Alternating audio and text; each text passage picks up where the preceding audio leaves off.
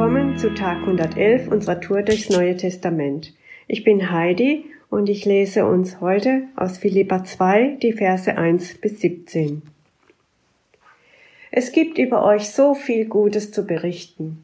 Als Menschen, die mit Christus verbunden sind, ermutigt ihr euch gegenseitig und seid zu liebevollem Trost bereit. Man spürt bei euch etwas von der Gemeinschaft, die der Geist Gottes bewirkt, und herzliche, mitfühlende Liebe verbindet euch. Darüber freue ich mich sehr. Vollkommen aber ist meine Freude, wenn ihr euch ganz einig seid, in der einen Liebe miteinander verbunden bleibt und fest zusammenhaltet. Weder Eigennutz noch Streben nach Ehre sollen euer Handeln bestimmen. Im Gegenteil, seid bescheiden und achtet den anderen mehr als euch selbst. Denkt nicht an euren eigenen Vorteil. Jeder von euch soll das Wohl des anderen im Auge behalten. Nehmt euch Jesus Christus zum Vorbild. Obwohl er in jeder Hinsicht Gott gleich war, hielt er nicht selbstsüchtig daran fest, wie Gott zu sein. Nein, er verzichtete darauf und wurde einem Sklaven gleich. Er wurde wie jeder andere Mensch geboren und war in allem ein Mensch wie wir. Er erniedrigte sich selbst noch tiefer und war Gott gehorsam bis zum Tod, ja bis zum schändlichen Tod am Kreuz. Darum hat ihn Gott erhöht und ihm den Namen gegeben, der über allen Namen steht. Vor Jesus müssen einmal alle auf die Knie fallen, alle im Himmel, auf der Erde und im Totenreich. Und jeder ohne Ausnahme wird zur Ehre Gottes des Vaters bekennen. Jesus Christus ist der Herr. Was schließen wir daraus, liebe Freunde? Ihr habt immer befolgt, was ich euch weitergegeben habe. Hört aber nicht nur auf mich, wenn ich bei euch bin, sondern erst recht während meiner Abwesenheit. Arbeitet mit Furcht und Zittern an eurer Rettung. Und doch ist es Gott allein, der beides in euch bewirkt. Er schenkt euch den Willen und die Kraft, ihn auch so auszuführen, wie es ihm gefällt. Bei allem, was ihr tut, Hütet euch vor Nörgeleien und Rechthaberei, denn euer Leben soll hell und makellos sein. Dann werdet ihr als Gottes vorbildliche Kinder mitten in dieser verdorbenen und dunklen Welt leuchten wie Sterne in der Nacht. Dazu müsst ihr unerschütterlich an der Botschaft Gottes festhalten, die euer Leben, euch das Leben bringt. Wenn Jesus Christus dann kommt, kann ich stolz auf euch sein, dass ich nicht umsonst für euch, bei euch gewesen bin und mich nicht vergeblich um euch gemüht habe. Und selbst wenn ich sterben muss und mein Blut wie Opferblut vergossen wird im Dienst für euren Glauben, so bin ich doch voller Freude. Ja, ich freue mich mit euch allen. Freut euch ebenso. Freut euch mit mir. Ja, der Paulus, der ist schon sehr emotional verbunden mit dieser Gemeinde. Das ist ja auch die erste Gemeinde, die in Europa entstanden ist und die nach einer Vision, die Paulus bekommen hat, ähm, auch von Paulus gegründet wurde. Und da spürt man schon so diese Verbindung, die Paulus auch zu dieser Gemeinde hat.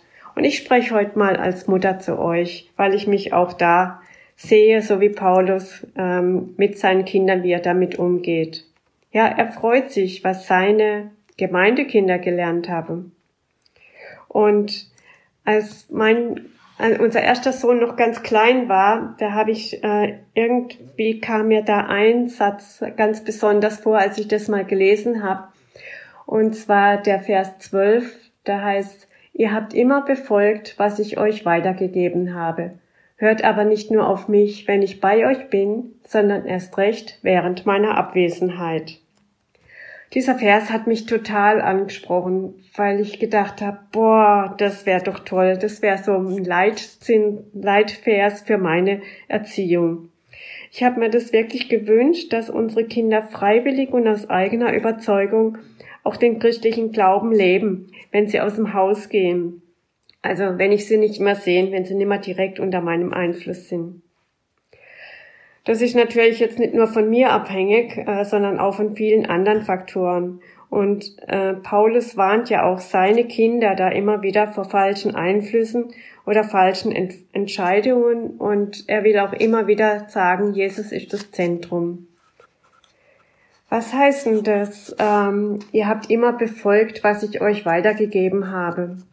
Und das Weitergeben, das sehe ich so, dass es einfach ums Leben geht, so wie Paulus ähm, mit seinem Leben umgegangen ist. Und das heißt auch für mich, wie ich mit meinem Leben umgehe. Was gebe ich denn meinen Kindern weiter? Sie sehen, wie ich als Christ lebe, wie ich mit Freude oder mit Leid umgehe, wie ich mit meinem Mann umgehe, wie ich mit Meinungsverschiedenheiten umgehe, wie ich mit Frust umgehe oder mit Stress oder mit Krankheit Einfach alles so, wie ich den Alltag lebe. Ja, und die Kinder gehen ja eigentlich schon früh aus dem Haus. Also das fängt ja schon beim Kleinen an. Wenn sie zum Beispiel mit anderen Kindern spielen, auf der Straße oder so, wenn sie in der Kita sind, wenn sie in der Schule sind, wenn sie im Studium dann sind oder in der Ausbildung und auch dann, wenn sie ausgezogen sind und auf eigenen Füßen stehen. Meine vier Jungs haben inzwischen alle ihre eigene Familie gegründet und ich muss euch sagen, meine Muttergefühle hören auch nicht auf. Ich bibbere immer noch mit, wenn Not da ist und ich freue mich immer riesig, wenn sie mal anrufen oder aus ihrem Alltag erzählen und ich auch was von mir mitteilen kann.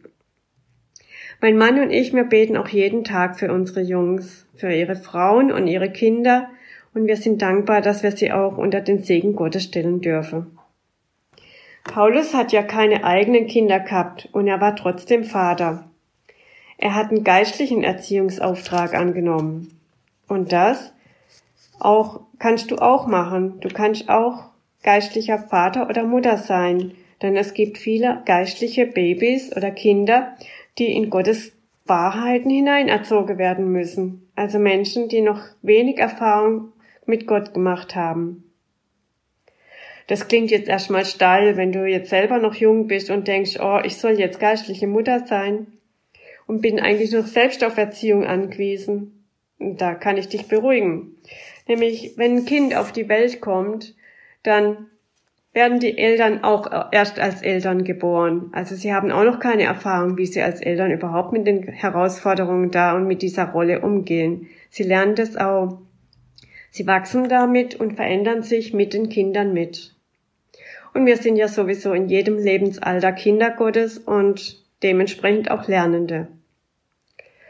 Deswegen sage ich mal, sei mutig, wenn du ein überzeugter Christ bist und dein Herz für Jesus brennt, dann wirst du auch andere Menschen in deiner Umgebung geistlicher Vater oder Mutter sein können. Das heißt, du darfst dann ein Kind liebevoll in Gottes Gebote reinführen und Weisheiten vermitteln, es bekleiden, Zeit schenken, reden, beten, mit bangen, mit freuen, auch mal sauer sein, Niederlagen erleben und dann wieder aufstehen und ermutigen. Das tun eben Eltern. Und es ist ein spannendes Leben. Mit Gott an deiner Seite kämpfst du ja nicht allein, sondern du hast immer vor Augen, auch das, was Paulus im vorigen Kapitel sagt. Ich bin ganz sicher, dass Gott sein gutes Werk, das er bei euch begonnen hat, zu Ende führen wird bis zu dem Tag, an dem Jesus Christus kommt. Jetzt halt fest, was Gott dir heute gezeigt hat. Oder nimm bewusst mal einen Erziehungsauftrag an, für eine gewisse Zeit ein geistliches Kind zu einem reifen Christen zu führen der dann auch in deiner Abwesenheit befolgt, was du ihm weitergegeben hast. Gott segne dich dabei.